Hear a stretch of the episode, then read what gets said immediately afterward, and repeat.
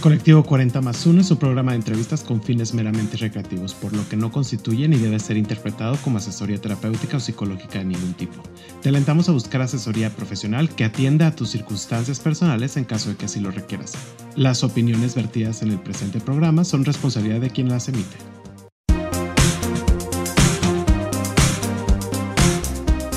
Hola, ¿cómo están?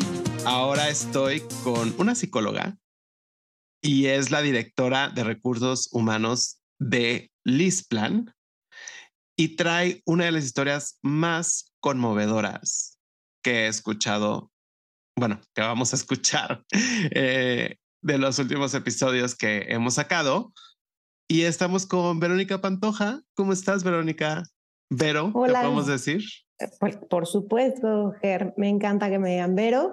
Yo súper abierta a cualquier tipo, generalmente me dicen Pantoja o Vero, entonces yo sin problema, ¿eh? Ay, qué padre. Bueno, ya estás listísima, porque aquí se habla de todo un poco.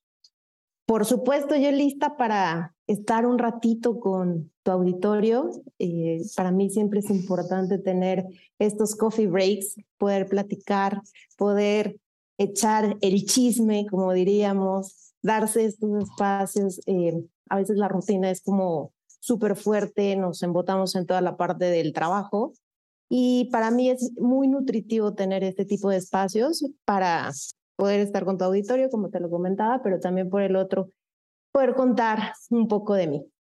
Claro que sí, yo sé que va a impactar tu historia muchísimo. A mí me impactó y yo me identifiqué en muchos puntos, pero me gustaría iniciar esta conversación y que nos digas quién es Vero, de dónde eres.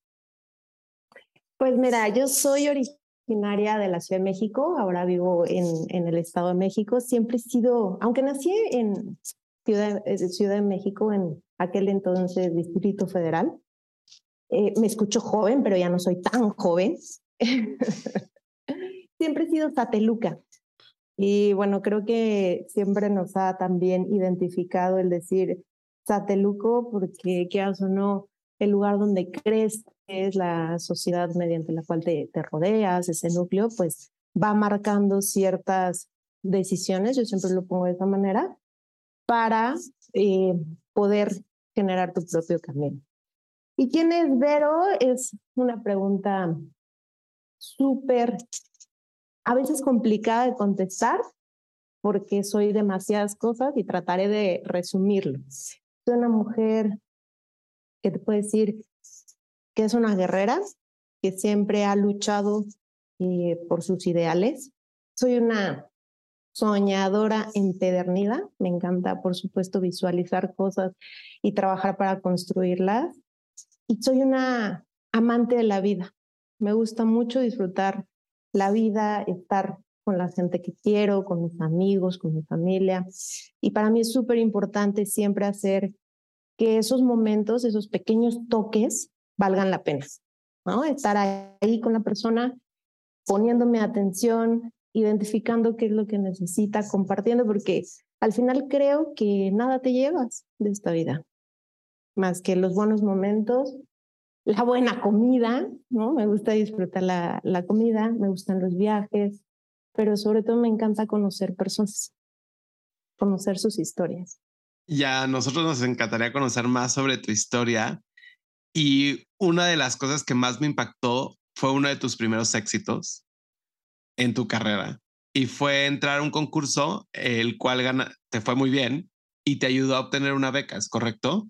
Son dos periodos y, y te lo platico. Entré a un concurso cuando estaba en la prepa siempre me ha gustado mucho la parte de investigación, la parte de ciencias, y tuve la oportunidad de participar en un proyecto de investigación que me hizo ganar un premio nacional.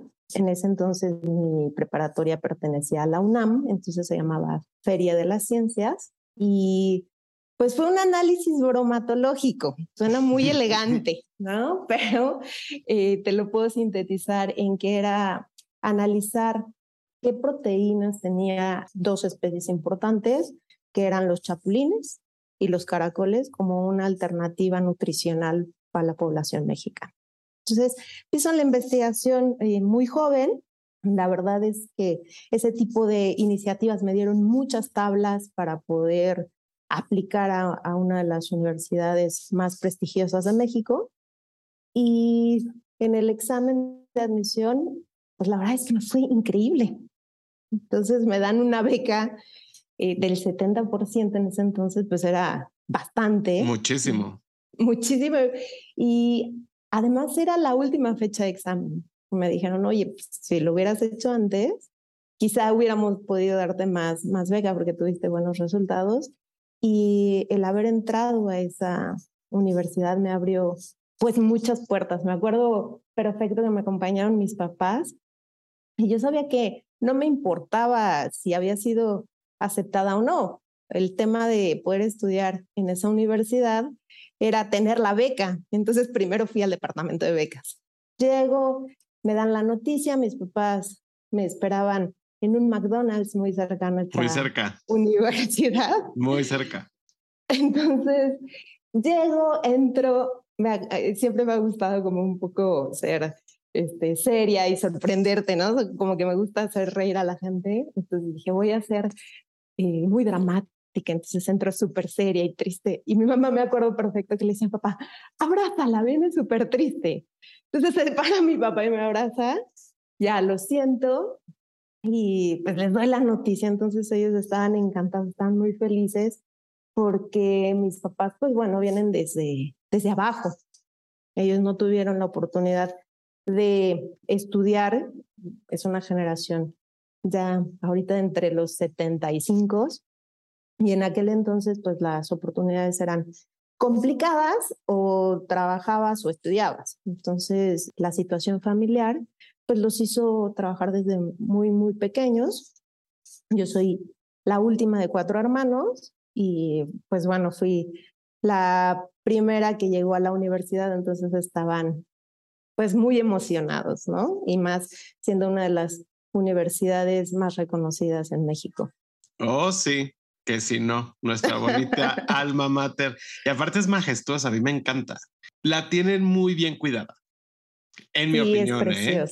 No sé, ahorita cuando me fui a poner la vacuna contra la COVID-19, fui y la vi un poquito viejita. Pero los jardines son espectaculares. Yo me acuerdo en otoño me encantaba cómo se veía. O sea, es espectacular y tengo muy buenos recuerdos también de ahí. Platícanos por qué decidiste estudiar psicología. Después de esta investigación, yo diría, no, estaba para química farmacéutica bióloga. sí, justo me decían eso. Fíjate que siempre había querido ser médico. ¿No? Yo estaba muy enfocada en la parte de medicina porque me ha gustado en todo momento ayudar en lo que puedo. Entonces, claro, medicina, no sé qué, pero tuve un evento importante en mi vida eh, y creo que es oportuno mencionarlo porque lo que nos pasa o lo que vivimos a veces puede marcar de alguna u otra manera nuestro destino. Cuando yo tenía 18 años, estaba en, la prepa, no había tenido como todavía el panorama de qué psicología, porque la verdad es que psicología te los dan en los últimos semestres de prepa. y muere mi abuelo, lo, lo atropellan desafortunadamente en un accidente. Y bueno, nos llaman, nos dicen que había fallecido, va un sacerdote que, que, conocía pues a toda la familia, imagínate, yo hice la primera comunión con él. Entonces me conocía perfecto. Me da sus cosas, me voy atrás de él y llego este, al anfiteatro. No sé qué cara abre, me habrán visto, pero cuando abre eh, la persona al anfiteatro, le digo, oye, déjame pasar, es mi abuelo, déjame despedirme de, de él, ¿no? Ya desde ahí se veía la capacidad de negociación un poco. Y me, me, deja entrar, lo veo, ya, pues bueno, cuando lo están lavando, entonces te lo cuento y es algo que han pasado más de 20 años y lo tengo en, en, la mente, ¿no? Y te puedo describir cada detalle, tengo como memoria fotográfica, pero lo importante de, de eso, más allá de, de la impresión, es que justo en ese momento me doy cuenta que quería ayudar a la gente, pero no de esa manera, no desde la parte médica, y yo admiro muchísimo a, a los doctores y De verdad creo que lo que hacen es muy honorable, pero ahí dije, no, yo puedo ayudar de otra manera. Entonces es justo cuando decido estudiar psicología para poder trabajar mucho más con la persona desde un punto de vista de, desde lo emocional. Entonces es un tema de cómo elijo la carrera, quizá no el que siempre esperamos, porque dices, hay, personas que nacen y dicen, claro, yo voy a hacer esto, o tu papá te dice, vas a seguir la herencia de la familia y vas a ser abogado, no sé. Un tanto distinto, pero creo que es importante el siempre estar pendiente de esos mensajes, ¿no? De, de lo que la vida te, te está poniendo y qué tienes tú que aprender de esa situación que tienes que reflexionar, porque eso te lleva a tomar mejores decisiones. Y me encanta, me encanta la psicología. Me encanta lo que nos estás contando y cómo te estás abriendo con nosotros. Ahora me gustaría pasar que durante este periodo entras a la universidad y es el momento donde descubres tu orientación sexual e inicia un camino de redescubrimiento de tu vida. ¿Cómo fue este proceso? Fue un proceso, no te voy a decir que sencillo, porque tengo amigos, eh, amigas y amigues que siempre te dicen, ah, yo lo supe, casi, casi desde el momento que nací yo lo sabía. A mí no me pasó así, ¿eh?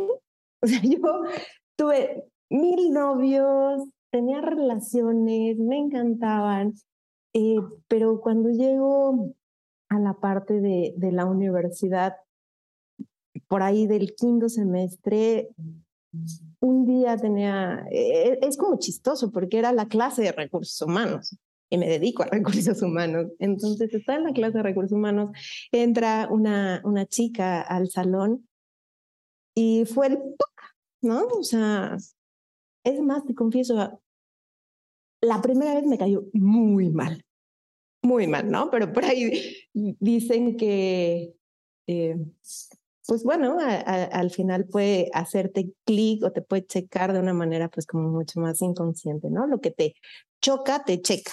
Entonces, nos, eh, nos, asignan el mismo equipo de, de trabajo, eh, tienen la oportunidad de ir a mi casa y te lo juro, o sea, fue de un día para otro, me, me besa en, en la sala de, de la casa de mis papás y me cacha mi mamá. ¿No? O sea, ve la, la escena. O sea, tu primer beso, perdón, ¿te cacha tu mamá? Me cacha mi mamá. Das, Paloma. Muy respetuosa, ¿no? No comentó nada. Eh, se va esta persona y al otro día yo bajo muy em, contenta porque al final, pues yo estaba feliz, ¿no? O sea, no entendía mucho la situación porque ahora me gustaba una, una, una chica pero al final estaba contenta.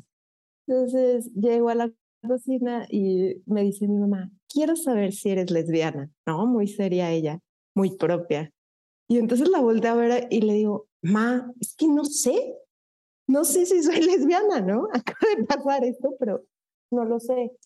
Digo, ahora te lo puedo contar de una manera como muy chistosa, ¿no? Pudiera parecer pero en ese momento eh, la lucha interna que yo tenía de, no saber si ese era el camino, porque tampoco llegué a un momento de decir, claro, soy bisexual, ¿no? O sea, yo hice la transición de me gustan las chicas de una manera muy rápida, que ese fue un momento que parte aguas, ¿no? En, el sentido de, de decir, bueno, me gustan las chicas, pero ahí iniciaba un trayecto muy importante, porque no es de que, o bueno, en, mi caso, el, el hecho de decir, salgo del closet no es momento de un evento, es de una serie de acciones que tienes que ir ejecutando a lo largo de tu vida para poder tener, primero ese autoconocimiento, esa decisión, y después el respeto, el hacerte visible, el hacerte presente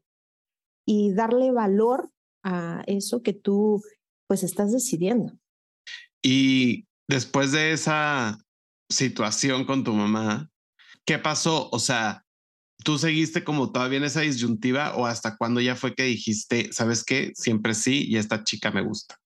no seguí con la disyuntiva. Eh, mucha gente me, cuestionaba y me decía, oye, pues, ¿por qué no pruebas con los hombres? Y, y yo decía, no, es que hasta ahí como que me di cuenta de que si bien nunca, me, nunca lo había hecho tan consciente el que me gustan las chicas, también identificaba que no podía como estar más con un varón, sí. ¿sabes?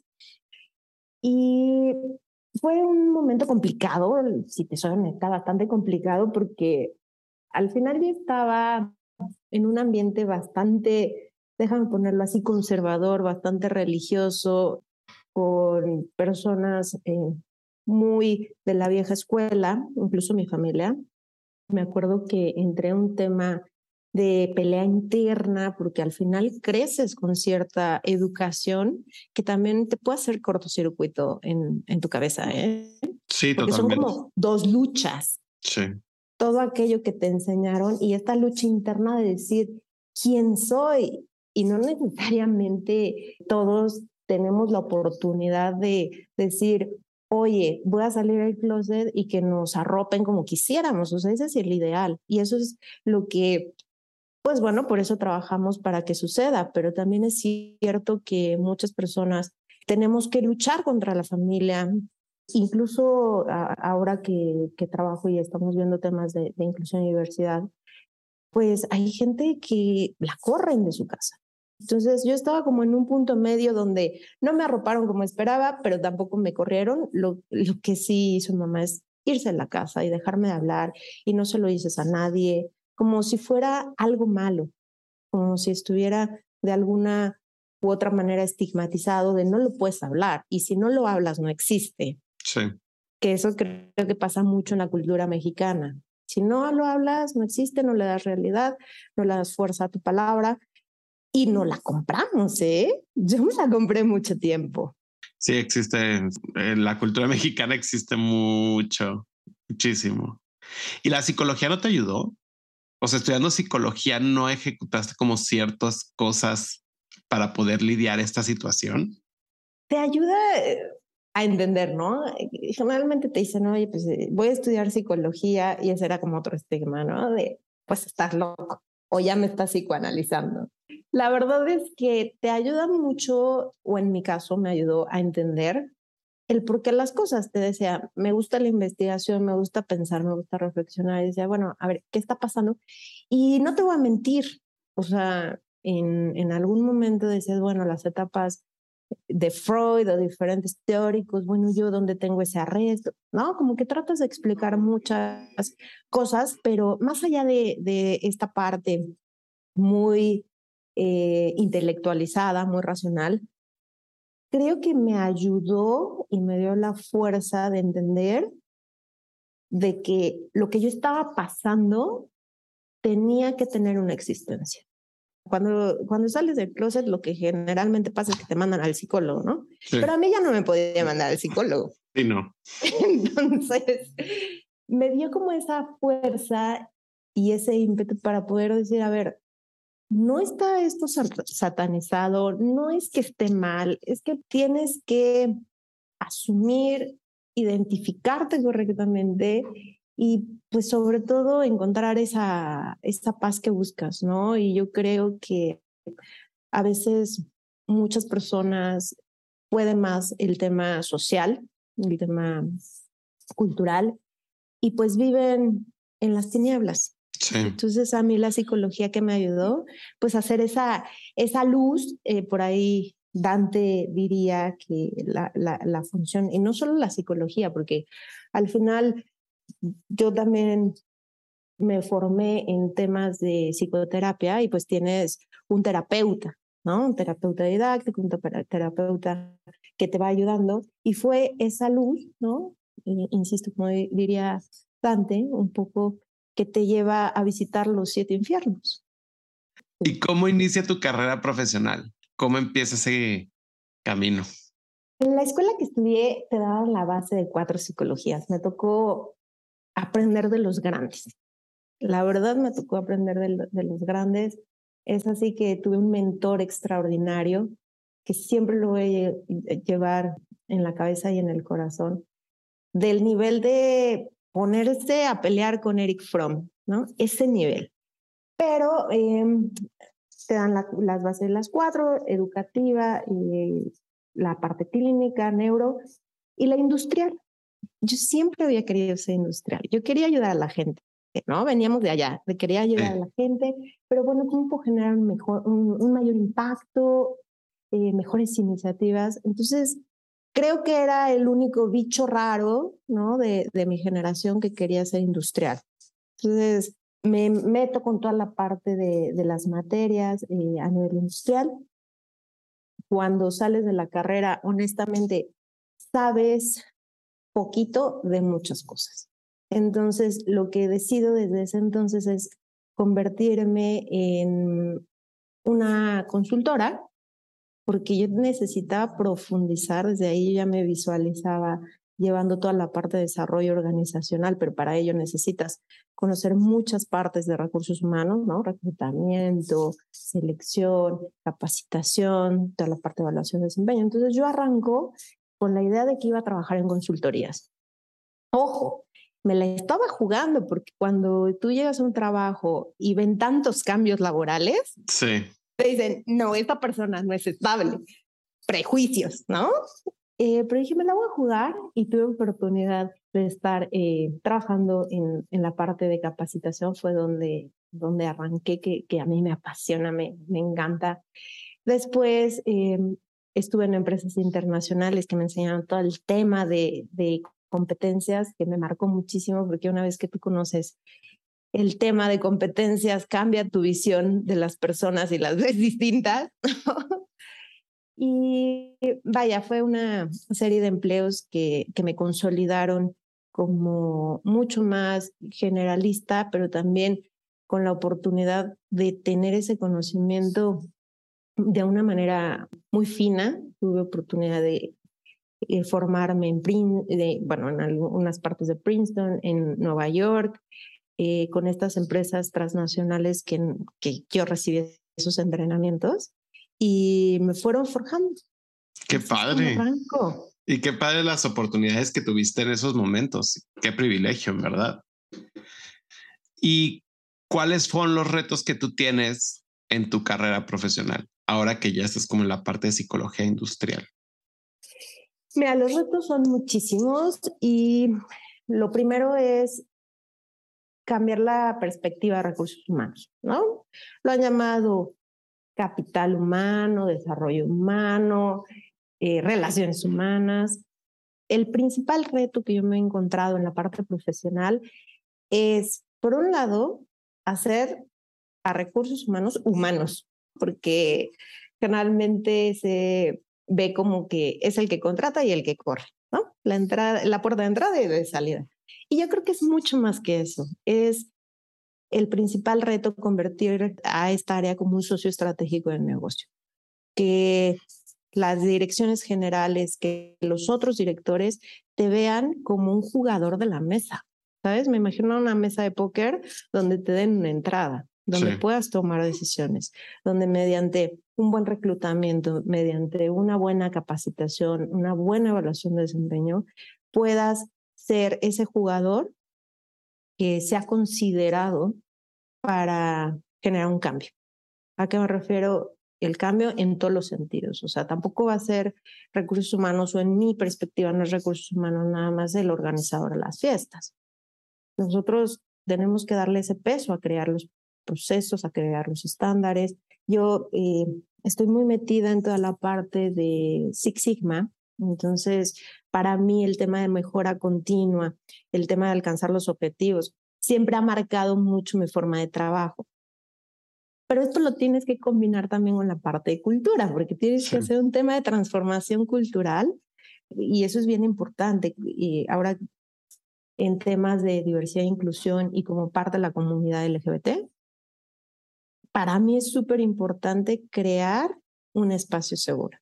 Pero un espacio seguro no son cuatro paredes. Un espacio seguro es que la persona pueda sentirse cómodo, cómoda o cómodo con las personas. y que exista un, un respeto real y genuino. Porque muchas veces, ¿qué es lo que pasa? La gente te puede decir, no, claro, eres parte de la comunidad. Yo tengo amigos gays, Uy. pero que no pasa en mi casa, ¿no? Porque entonces la reacción es distinta. Y he trabajado muchísimo y es otro reto importante. Primero mi, mi reto fue, eh, como te decía, ser socio estratégico de negocio. Afortunadamente, con un trabajo muy duro, no fácil, lo he podido generar en diferentes empresas pero ahora ya va a otro nivel.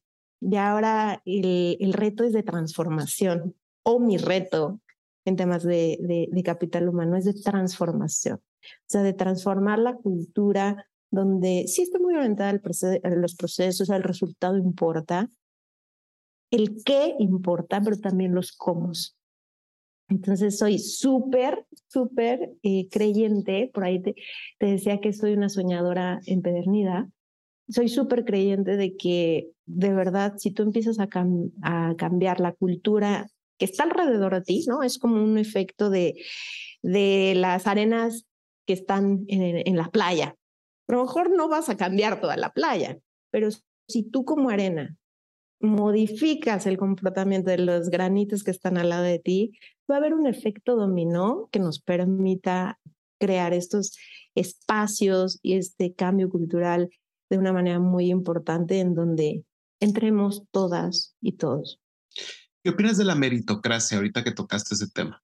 Porque tocaste un punto muy importante, no es solamente tener los números, uh -huh. sino también el proceso de cómo llegaste a los números, que eso también es la clave para llegar al objetivo final. Claro. Y hay veces que la meritocracia, o sea, es tan cuantitativa, en mi opinión, ¿eh? que la parte cualitativa se pierde un poquito. Es que justo es eso. Yo creo que nuestra función como recursos humanos, lo que yo he tratado de hacer mucho, es que una evaluación de desempeño esté conformada por las dos. Sí, la parte de objetivos y de, y de hecho, pues el, el tema y de tener el cascadeo, que la gente sepa exactamente lo que necesita hacer, es súper importante porque te da un norte. ¿no? Entonces es bien importante tener el norte. Pero la parte de las competencias, que son las que cascadean y permean tu cultura, también es súper importante. Entonces, en las empresas donde he estado, las dos importan. De nada te sirve llegar al resultado si dejas varios muertos en el camino. O sea, lo, lo ideal es que lo hagamos bien. O sea, me imagino un, un poco el, el Everest, ¿no? Donde lleguemos todos y va a haber base camp por ahí, pero el tema es que lleguemos todos con oxígeno y no que llegue uno y se vayan quedando todos en el camino. ¿Y qué pasa en las empresas mexicanas de la cultura mexicana? Desafortunadamente, independientemente la empresa sea global, nacional, local, sí es un reto bien grande para la cultura de las organizaciones. Sí, totalmente, pero insisto, el tema es arrancarlo, ¿no? Y no, no dejar de, de, insistir. Y a lo mejor no te va a tocar verlo, ¿no? Porque cambiaste de trabajo, lo que sí. sea. Pero lo importante es sentar las bases y que sean unas bases, bases sólidas que se puedan mantener en el tiempo.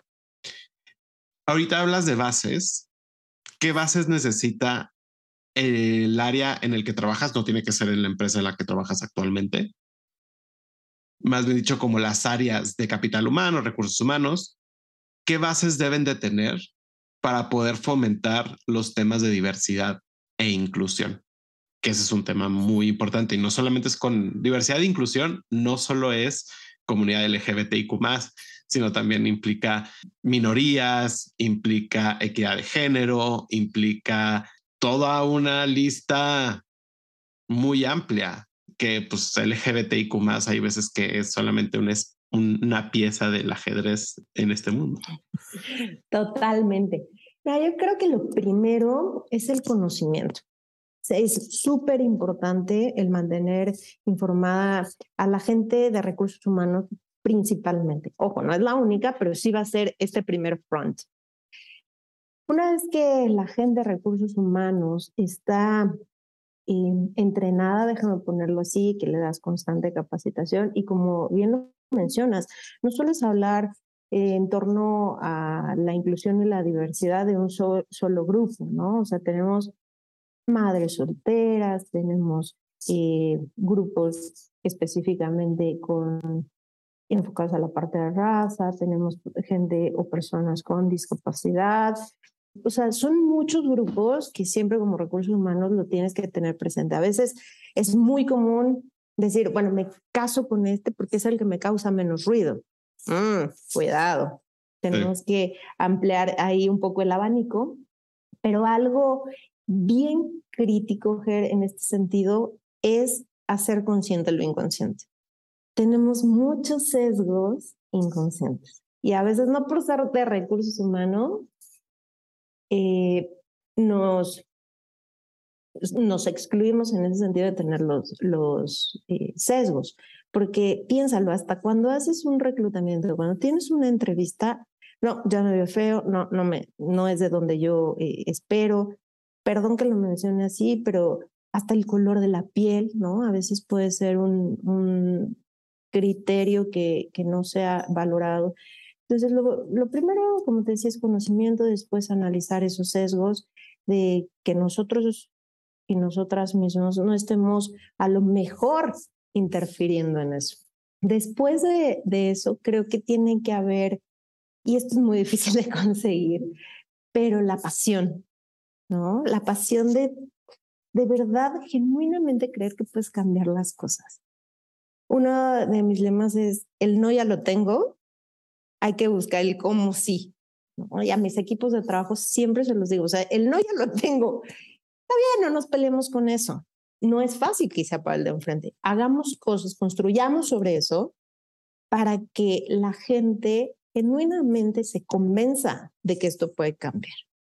Un poco en la, te platico, en la empresa en la, que estoy actualmente están las, las políticas, ¿no? Tenemos una, una certificación eh, Gold en temas de diversidad y de inclusión y está muy bonito en política. Pero entonces no se hablaba nada de la comunidad. ¿Qué hay que hacer?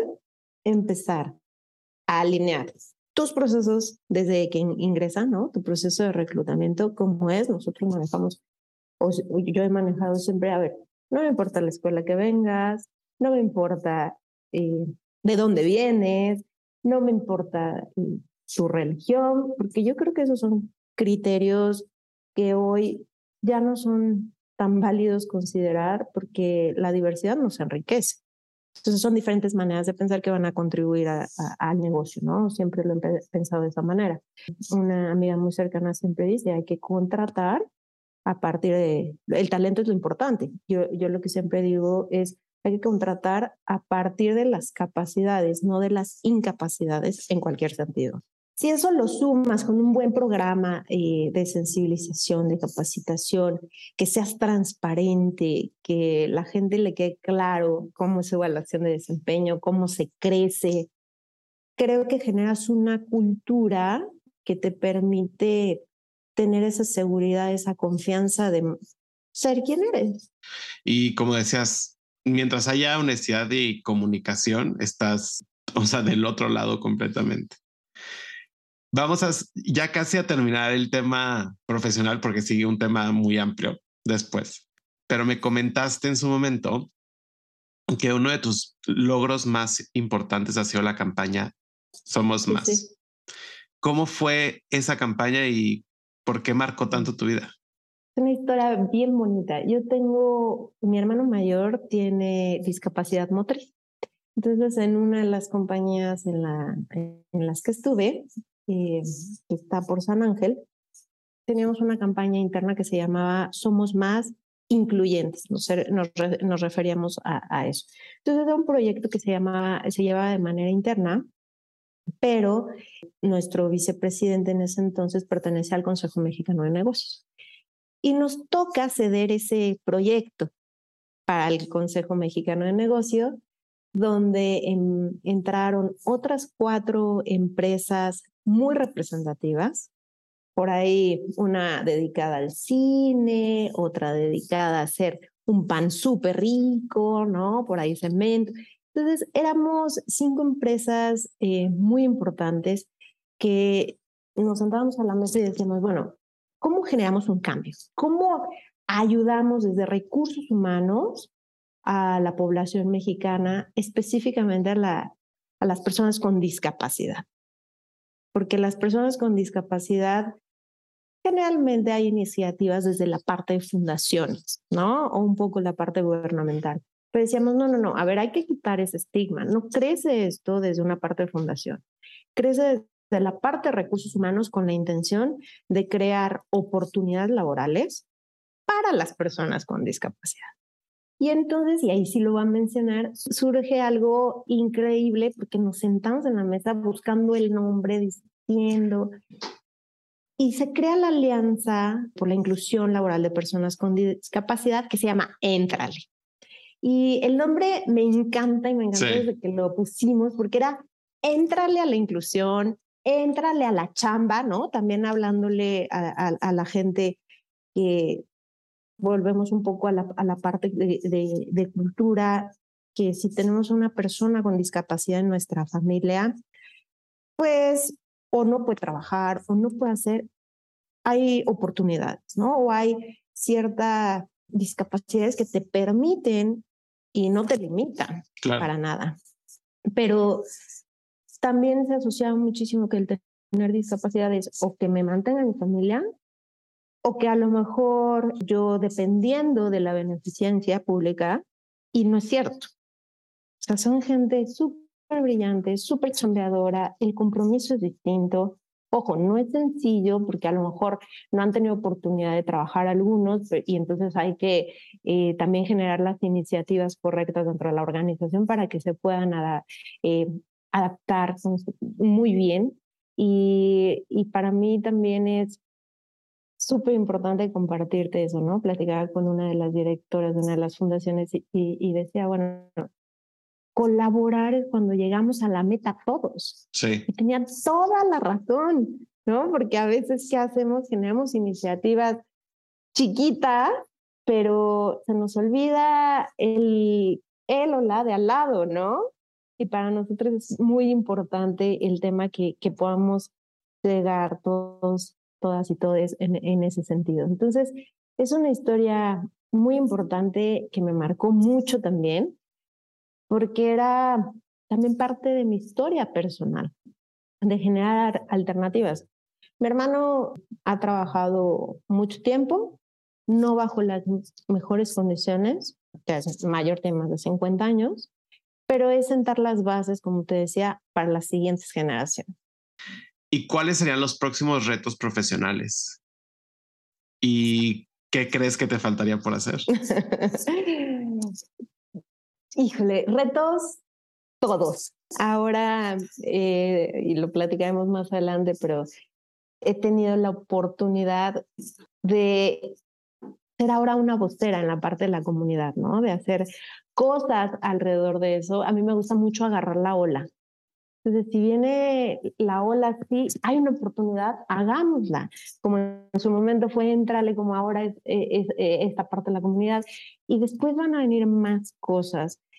Nada más hay que estar bien atento. O sea, ¿cuáles son los retos? Seguir trabajando en esto, seguir abriendo eh, camino, marcando un poco la, la brecha por donde muchas generaciones antes de mí pasaron para que yo hoy pueda estar en la posición que estoy de liderazgo, que pueda estar en la posición que estoy como mujer, como esposa y como madre.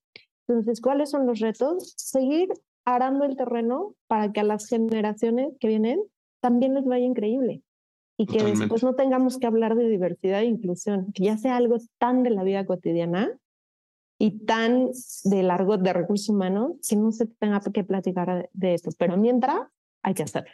Totalmente, totalmente. Ahora vamos a pasar a otra parte de la entrevista. Vamos a la mitad. Y me regresaré un poco a tu pasado, porque es lo que ahora está marcando tu futuro. Me gustaría que nos compartieras qué lugar ocupa tu papá en tu vida. Uy, me vas a hacer llorar. Mi papá murió hace tres años. Él tuvo un cáncer muy fuerte. No quería preocuparnos. Eh, recuerdo que yo estaba en ese entonces en un viaje en, Europa. Eh, mi papá siempre fue un hombre, pues, muy trabajador, muy ecuánime, muy zen, ¿no? Lo que algunos lo llamarían así. Y nunca dijo nada. Nunca dijo. O sea, con la intención yo creo que de no preocuparnos, nunca mencionó nada, pero él sabía que yo sabía. Pero también para mí fue importante la parte de respeto. Entonces, él bailó, disfrutó, hizo hasta el último día. Yo estaba en Europa, me hablan porque lo internan y hago una videollamada con él ya en el hospital y le digo, pa, ¿cómo estás? Ya voy para allá. Yo, estaba en un aeropuerto de Francia. Y me dijo, tranquilamente, yo te espero. Entonces, pues son varias horas de, de vuelo y regreso, lo veo y literal me espero. A los dos días él fallece. Pero te platico esto un poco porque gracias a él hoy soy quien soy.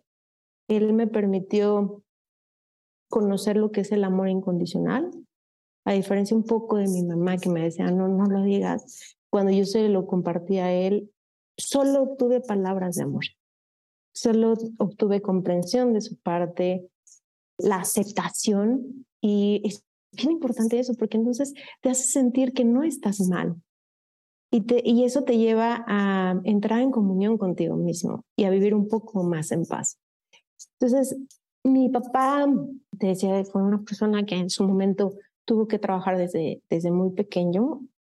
Él quería ser biólogo, imagínate. Entonces ahí yo creo que de, de, de esa parte me viene el tema de la investigación. Para mí es importante reconocerlo porque también viví las dos una dualidad muy importante con él, ¿no? Él, pues como al no tener una carrera y estar más grande, pues los trabajos cada vez o las oportunidades se van haciendo más pequeñas. Entonces era un contraste muy interesante en que mi papá está trabajando en una empresa de, de vigilante en las noches y el contraste era que tenía a su hija estudiando en una de las mejores universidades de México. Entonces, esas cosas te van marcando y te van permitiendo sensibilizarte hacia el futuro, a recopilar y recoger de tus padres o de tus seres cercanos o de esas benditas figuras sustitutas lo que realmente nutre, lo que realmente importa. Entonces, mi papá hoy vive en mí, hoy siento y muchas veces, aunque ya no estén presentes los papás, siempre platicas con ellos. Entonces, pa, ¿qué onda? ¿Cómo le hago aquí? ¿No? Dame luz o dame esa sabiduría de irme por algún lado. Mi papá no tenía drama en su vida, nada. Y creo que es algo que también he aprendido. Hay veces que nos ahogamos en un vaso con agua, pero yo siempre los invito y las invito, deténganse. Está bien que nos sentamos un poco ahogados. Quítale el drama, o sea, quita lo que realmente vale la pena. Y entonces, chécate bien cuáles son las dificultades o las adversidades reales. Eso, honestamente, es, eh, con eso termino un poco eh, eh, esta pregunta, es cómo tú como persona puedes tratar de ser feliz. Y ojo, la felicidad es una constante para mí, no es estar siempre high, ¿no? Tiene baja, pero que al final la constante esté ¿Cómo es que puede ser este, feliz quitándote el drama? yo creo que mi papá fue una persona absolutamente feliz con lo que tenía. Y no era dinero, y no eran eh, casas, y no era, ¿sabes? Entonces, eso me remonta y afortunadamente la vida me ha dado muy buenas oportunidades, pero creo que nunca debes de olvidar tus orígenes y tus orígenes están en ese ADN que tus padres te transmiten. amigos, ustedes no nos vieron porque no nos pueden ver todavía, pero aquí sacamos unas lágrimas los dos. Qué gran ejemplo. O sea, en verdad no tengo ni siquiera palabras para decir, o sea, no tengo palabras ni para qué le hago la lucha pero qué gran ejemplo. Qué gran ejemplo. Sí, un tipazo mi papá y no te preocupes, también en el silencio se acompaña. No siempre hay que tener palabras. Gracias. De el siguiente tema es una cosa que nosotros en el previo me dijiste que lo querías tocar, en cierto sentido. Son dos puntos. El primero es que estuviste anteriormente casada con una mujer y te divorciaste. Y me decías, o sea, como que sentías presión en cierta forma por por este matrimonio y es de que todo tiene que ser perfecto. Y me dijiste, me di cuenta de que no todo tiene que ser tan perfecto y que no tenemos que cargar con una responsabilidad nosotros como comunidad de que nos dan el derecho como tal. Derecho, sí. Porque es un derecho. Y pues todo va a ser perfecto. A ver, no, cero. Pasa igual que en todas las relaciones. Sí, sí, sí, me casé. Yo creo que ya sabes, de esas cosas que no quieres recordar mucho, pero en, en 2011 eh, me casé. Te voy a ser honesta, era de las primeras que se casaba en la Ciudad de México. Entonces seguramente golpeé la estadística bastante. Pero creo que lo que mencionas es bien importante, ¿no? Y por qué es necesario hablar de esto. Como comunidad a veces hemos sido tan criticados y criticadas que queremos que todo salga súper bien y demostrarle a la gente de, no, espérame, yo no me equivoco y aquí no pasa. No, no, no, no. Es lo mismo que a lo mejor en una relación heterosexual. Hay enojos, hay peleas, hay infidelidades, hay disgustos, pero eso nos hace tener una condición humana el equivocarse tiene una, una, condición humana. Entonces, cuando yo, yo me caso, no fueron las mejores circunstancias, pero en ese entonces yo tenía ese ideal, ¿no? Y claro, por supuesto. Pasa el tiempo, eh, esta persona y, yo eh, no, nos separamos, después regresamos, porque pasa en todas las relaciones, ¿no? Si que te dejas, regresas, me voy con mi mamá, ¿sabes? Y lo intentamos, la verdad es que lo intentamos, pero nuestros caminos eran muy distintos. Entonces, te vale decir, no funcionó, me equivoqué, me divorcio, ¿no? Porque hay que ponerle fin. Para mí eso es muy importante, el poner puntos finales, no puntos suspensivos. ¿no? Es una diferencia que si nos están escuchando auditorio, pregúntense si ustedes dejan puntos suspensivos o ponen puntos finales porque si tú no pones un punto final, entonces no puede empezar lo otro. Y yo creo que nos merecemos ser felices. Chin, me equivoqué, una disculpa, vale, ¿no? Soy una mujer que se equivoca, por supuesto, se cae, sufre, pero también se acomoda la corona y se levanta. Claro. ¿Sabes? Entonces hago eso para poder también seguir apostándole al amor. Y le apostaste a lo grande porque... porque ahí viene esta pregunta que esa es la joya de la corona, la verdad. ¿Cómo llega tu actual esposa a tu vida? Porque ahora hago esa pregunta y los ojos cambiaron completamente. ¿eh? O sea, se iluminó, se puso rojita. Es una historia maravillosa nos conocimos, bueno, ella jura y prejura que nos conocimos en, la prepa con este proyecto que te decía y que yo le di una conferencia, etcétera.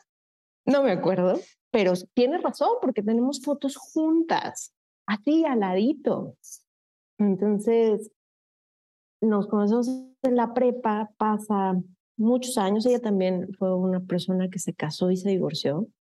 Por eso te, te digo, es una condición humana que no hay que tenerle miedo, porque tampoco se trata de aguantar sí, y estar en algún lugar donde no seas feliz. Entonces también se divorcia. Una gran amiga eh, me invita a, a su cumpleaños, ahí nos reencontramos. No pasa nada ese día, si todos esperaban que bueno, nos besamos, no, no pasó nada. Empezamos con una amistad, recuperamos una amistad, nos conocimos muchos meses yo la acompañaba por teléfono al súper y platicábamos y ella me hablaba La verdad es que empezó muy bonito porque a veces crees que es una noche de copas y ya arranca una, una relación.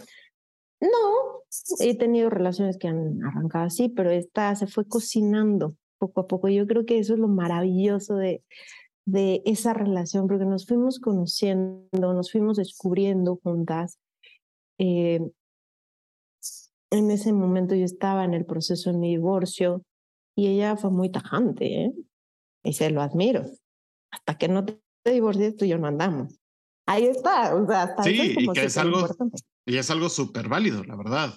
Para las dos personas, tanto para, o sea, para ella como para tu ex esposa. Totalmente. Y para mí. Y para ti también. Sí, sí, sí. Yo creo que hay que entrarle a las relaciones libres.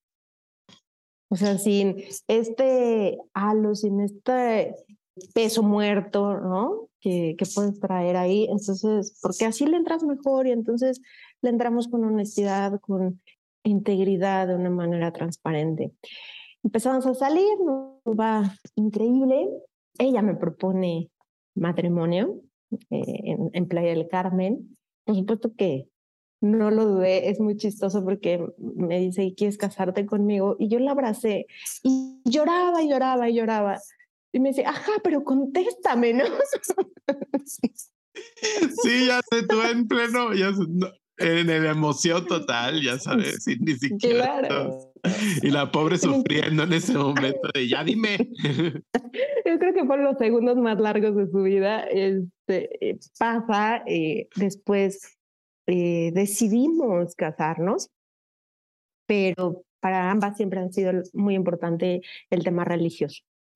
Entonces buscamos algo que pudiera cumplir con lo que nosotros estábamos buscando, porque era la necesidad y el gusto que teníamos de que fuera bendecida nuestra unión. Claro. Entonces tuvimos oportunidad de conocer a un reverendo que está en toda la parte de la eh, se llama Iglesia de la Reconciliación, está ahí en Camarones, donde hay muchísimos rituales, déjame ponerlo de esa manera, católicos, sin ser completamente católicos. Algo importante, y por eso lo menciono de, del reverendo, es que nos hacía ir las pláticas prematrimoniales, ¿eh? Porque también hay pláticas prematrimoniales. Y algo que nos dijo ahí se me quedó muy grabado, porque le platicamos esta historia de que, híjole, en la prepa estábamos juntas, ¿no? Pero no nos acordábamos. Y dijo, mm, a lo mejor el amor estuvo ahí siempre, solo que ustedes no se habían dado cuenta. Y llegó para darse cuenta en el momento preciso. Y a lo mejor tienen que estar listas y tener un recorrido y un camino para poder llegar a estar juntas. Y, y sabes que también poder estar de la mejor manera, ¿no? Porque a veces llegas, pero quizá por historia de vida no llegas tan preparado, tan dispuesto o, o, no, o no vibran en la misma sintonía. Y aquí estuvo increíble porque vibramos en la, en la misma sintonía y por eso ves ese brillo en mis ojos, ¿no? Porque estoy absolutamente enamorada, por supuesto con sus altas y bajas, como todas las relaciones, pero creo que siempre tiene que triunfar el amor. Y eso nos llevó a, a poder dar un paso más. ¿Y cuál fue? Cuéntanos. es súper bonita porque hoy tenemos una hija. Se llama Elena, tiene cuatro meses, pero cuando, después de que nos casamos, ya habíamos platicado previamente de, oye, ¿quieres ser mamá? tú quieres ser mamá, porque al final hay este, este tema de acuerdos y bueno, hay que platicarlos previo a muchas cosas porque puede ser que los objetivos no sean los mismos. Entonces, quizá no perdamos un tanto el tiempo. Afortunadamente aquí coincidían los objetivos, pero yo le, decía, oye, quiero que sea una bebé de las dos. Entonces, lo que decidimos fue, por supuesto, ser un in vitro, pero ocupando su óvulo. Y, y, hoy día es el regalo más grande que me ha podido dar, ¿no? O sea, creo que ahí sí es amor, amor, eh, de una manera muy clara, porque eh, me dona su, su óvulo es un proceso largo. Si alguien por ahí tuviera preguntas, con todo también podemos eh, eh, darles algunos tips. Pero después de que estaba ya fecundado el óvulo, ya viene el embrión, pues me lo ponen a mí. Y entonces eh, la bebé crece en, en, mi vientre y a mí que no me digan, pero aquí es hija las dos. ¿No? Para mí no es solo el tema genético que mucha gente lo piensa así. Literal, el día que Lena crezca, me queda claro que ella es producto del amor de sus mamás. Y es un producto de amor. Totalmente, y estoy lo más contenta, lo más feliz. Es el mejor, el mejor trabajo de mi vida. Y fíjate que justo lo hablaba en el episodio con Nancy Rocha, que el ser una pareja homoparental, cuando toma la decisión de formar una familia, es muy consensuada y está muy bien razonada. O sea, no es el hecho de que, ay, me caso, tengo que tener hijos, que normalmente eso pasa en las parejas straights, ¿no? Como que eso es lo padre porque sí se analiza mucho el, bueno, vamos a tener un, bebé, cuáles son las implicaciones que lleva, como que es una decisión súper metódica para desarrollar una familia. Y eso es lo que me gusta en las parejas y en las familias homoparentales. O sea, me gusta muchísimo eso porque es una decisión muy consciente y es muy trabajada. Y ahorita estamos muy afortunados de que la ciencia nos da la facilidad de poder tener hijos de esta forma o también podemos adoptar, o sea, sin ningún problema en ciertos puntos del país, no en todos los lugares, eh, pero en cierta forma se puede. Ahora, ¿qué es lo que más valoras de tu familia? Hablando particularmente de, de mi esposa, lo que más valoro es su apoyo. Apoya mis locuras. Puedo levantarme hoy y decir, ¿sabes qué? Se me ocurrió que quiero emprender. Muy bien, busquemos cómo emprender, busquemos una franquicia y hoy está operando.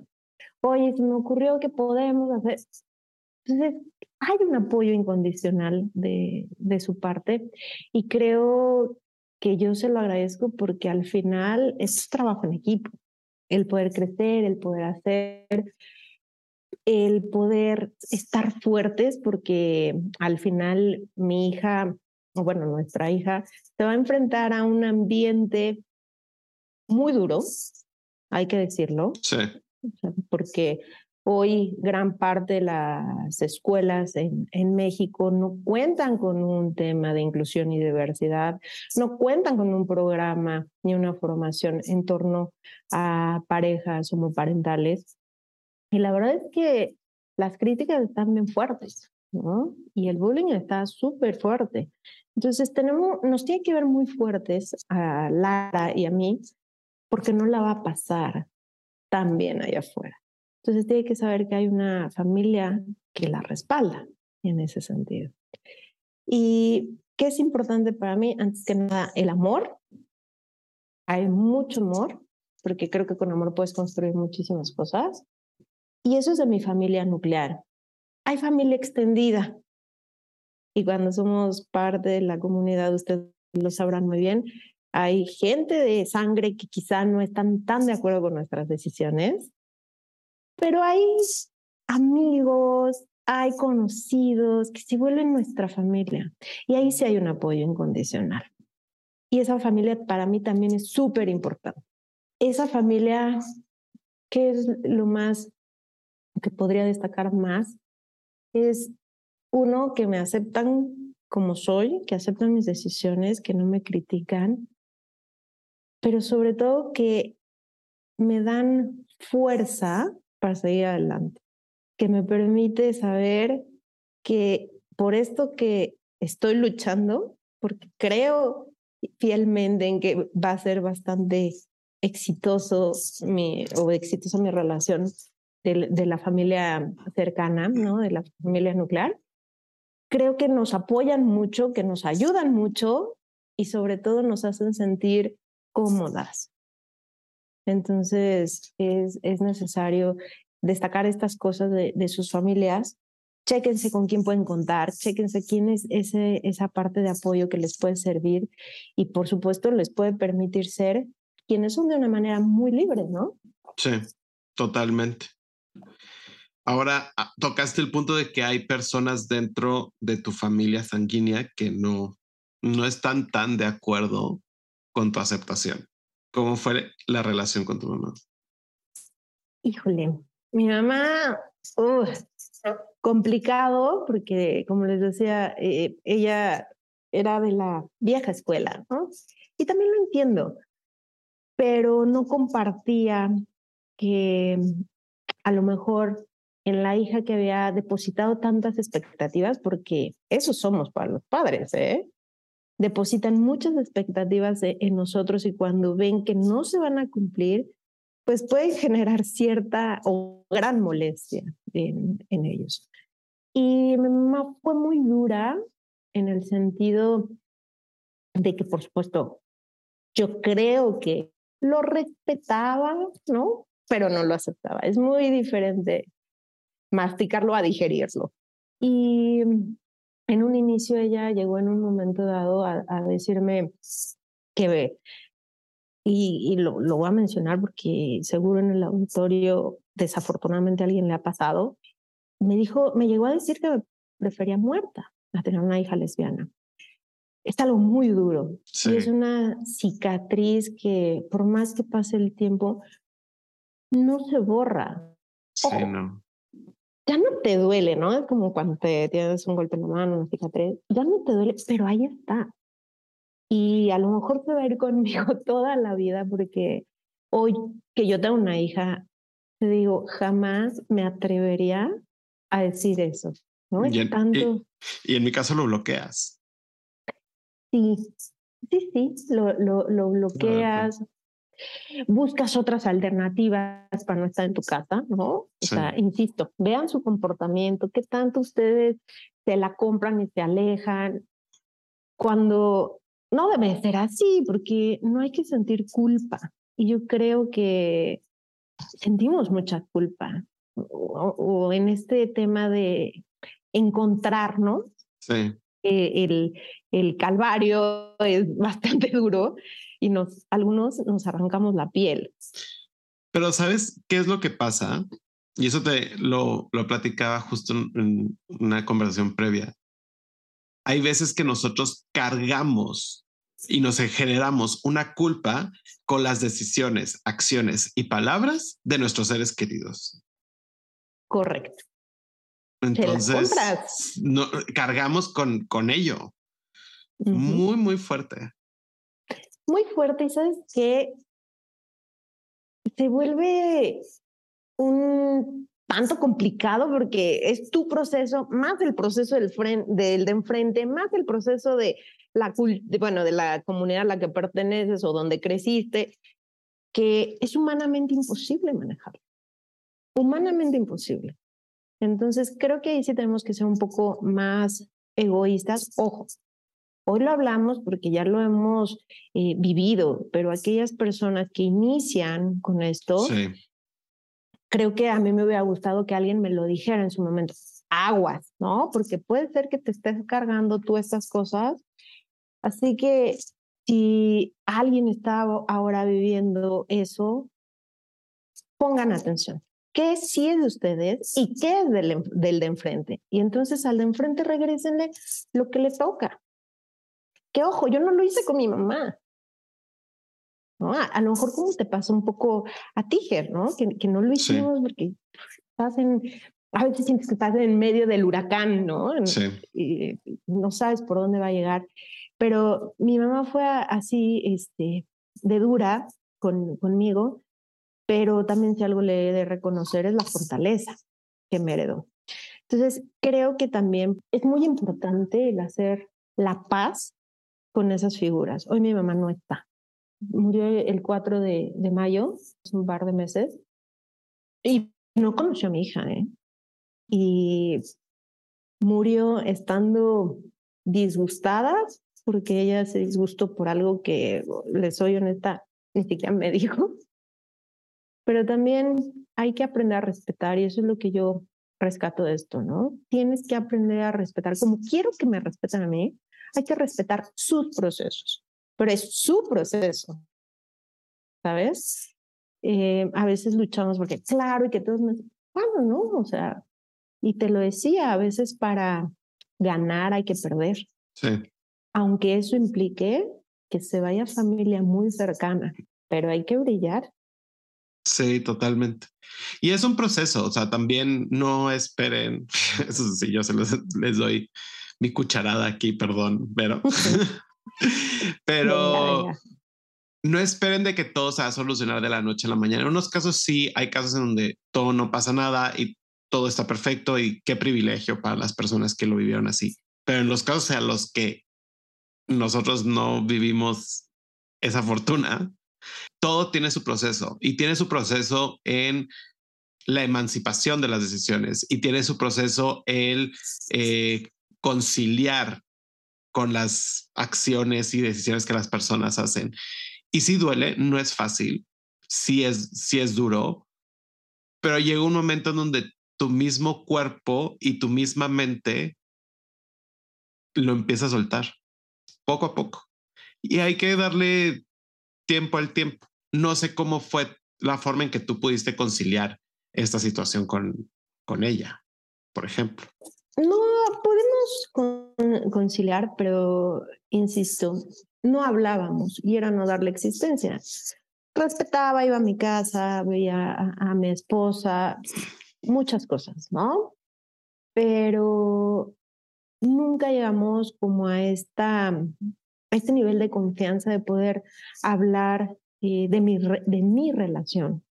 Mm porque ella se incomodaba. Y entonces, insisto, yo tenía que aprender a respetarlo. O sea, ¿para qué me generaba como más drama? ¿No?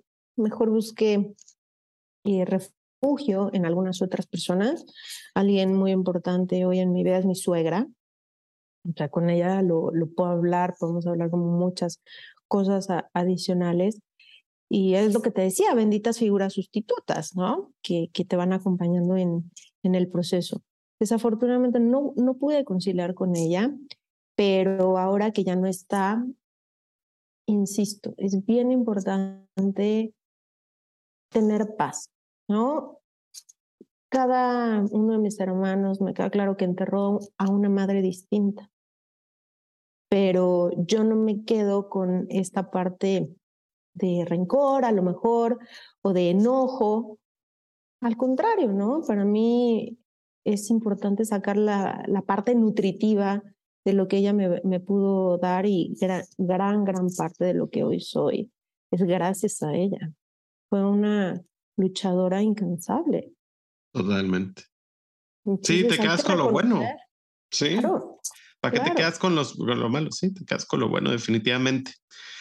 Ya estamos casi por acabar, nos quedan tres preguntitas y las mejores. Y ahora vamos a pasar a un ejercicio de preguntas rápidas. Y yo te voy a decir una palabra y me tienes que decir lo primero que se te viene a la mente. Sí. Entonces empezamos. Psicología. Libertad. Pareja. Amor. Familia. Todo. Autoestima. Crecimiento. Persona. Pasión. Recursos humanos. Oportunidades. Religión. Paz. ¿Cuáles son las tres cosas de, la, de las que estás agradecida al día de hoy?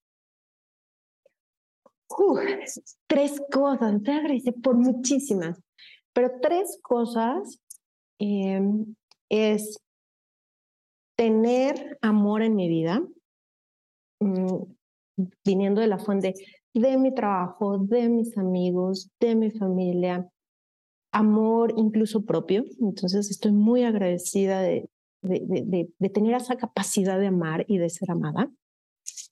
Dos, estoy muy agradecida de tener la oportunidad de, déjame ponerlo así, de trascender con este tipo de iniciativas porque para mí tiene un background importante.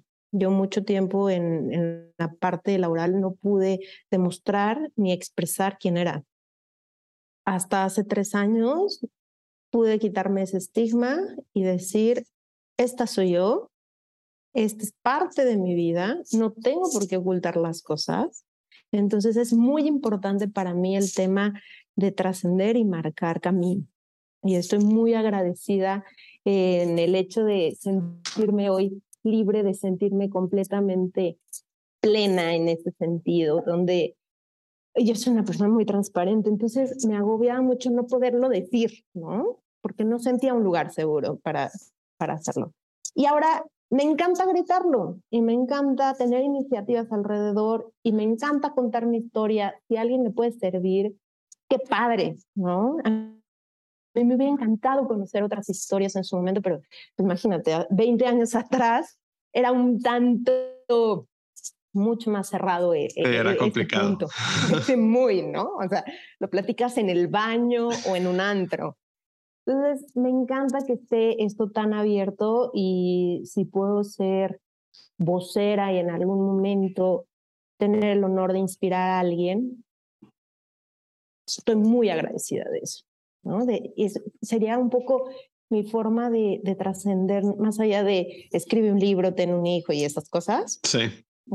¿Qué estás haciendo tú para la, la parte de, de la comunidad en, en ese sentido?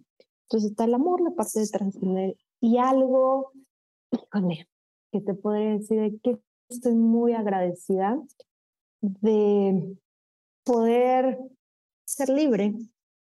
Hoy me siento con la fuerza, con la sabiduría, con el ímpetu. O sea, creo que estoy en un momento en mi vida muy importante donde, vaya, me siento invencible, ¿sabes? Donde creo que la vida ha sido tan buena conmigo o me ha gustado aprender tanto de ella y me ha enseñado tantas cosas que no tengo más que estar agradecida con esa libertad en todos los sentidos. ¿eh? Qué padres palabras las que nos compartes. Y ya la última pregunta, pero no la menos importante, ¿cuál palabra te definiría? Yo creo, y mira, se me vienen muchas, muchas palabras a, la cabeza, pero bueno, auditorio, me encanta contar historias. no me voy a ir sin antes contarle esta historia. Cuando yo nací, mi mamá la pasó muy mal, muy mal. Estuvo 36 horas en trabajo a parto, entonces tenía como mucho miedo porque mi primer hermano había eh, tenido un parto también muy difícil, le falta oxígeno y es por eso que viene su discapacidad. Entonces mamá estaba muy, muy, muy temerosa. Creo que fui un milagro, porque esperaban que yo naciera muerta, ¿no? Estuve mucho tiempo ahí eh, después de que se le rompió la, la fuente y es algo que creo que se me quedó como una huella muy, muy grabado ahí porque desde entonces tuve mucha garra, muchas ganas de vivir, o sea, me aferré a la vida. ¿Cuál sería una palabra que, que me define? Soy de verdad una guerrera. Como mi papá lo fue, creo que eso me lo pasó. Mi mamá también fue una guerrera. Y creo que de ambos agarré ese ADN para aferrarme a la vida. Y es por eso que la disfruto tanto. Porque yo no la iba a contar. Pero ¿qué creen? Estoy aquí para vivirlo, para aprovecharlo, para hacerlo. De verdad, no puedo hacer otra cosa que no sea ser feliz. Qué bonitas palabras y con esto cerraste este episodio tan, tan espectacular. Yo te quisiera dar las gracias, Vero. La historia y el éxito y todo lo que hemos repasado en, en, en este programa demuestra que sí, efectivamente, eres una guerrera y que definitivamente es la palabra que te caracteriza, es la palabra que te hace ver hacia adelante. Muchas gracias por abrir tu corazón. Muchas gracias por compartirnos estos momentos hermosos con tu familia, estos momentos complicados con, e, con tus padres, estos ejemplos en tu vida. Cómo le diste la vuelta y cómo tomaste lo bueno y que no fue al principio, sino que ha sido un trabajo para tomar todo lo positivo y que es algo constante que nosotros estamos haciendo y que con eso me identifico muchísimo contigo. Gracias por compartirnos. ¿Dónde te pueden contactar? ¿Dónde te pueden buscar? Comparte nuestras redes sociales. Estoy como en LinkedIn como verónica.pantoja. Eh, también les doy mi correo personal porque a veces necesitas algo mucho más eh, cercano. Es veronicapantoja.yahoo.com. Si me quieren buscar, si me quieren contactar, si yo les puedo ayudar en algo, encantada. Encantada de hacerlo porque justo hay que ir sumando esfuerzos. Ger, yo te quiero agradecer muchísimo el tiempo. De verdad, no sabes cómo disfruté este café. Estuvo riquísimo este break que nos dimos. Muchas gracias también a tu auditorio. Gracias por regalarnos este, este tiempo. Espero que nos volvamos a ver en alguna otra ocasión. Esperemos que sí. Y muchísimas gracias a todos por escucharnos esta semana. No dejen de suscribirse, de darle like, compartir. Recuerden que nuestras redes sociales es 40 con número, más con letra y uno con número en Instagram. Síganos por ahí y nos escuchamos la próxima semana. Hasta luego, bye.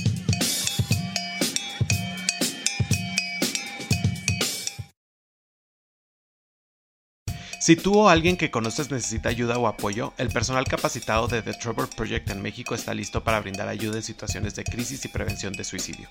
Los servicios están disponibles las 24 horas del día, los 7 días de la semana a través de su página web www.thetrevorprojectmexico slash ayuda o bien enviando un mensaje de texto con la palabra comenzar al 67676 o por WhatsApp al 559225 3337.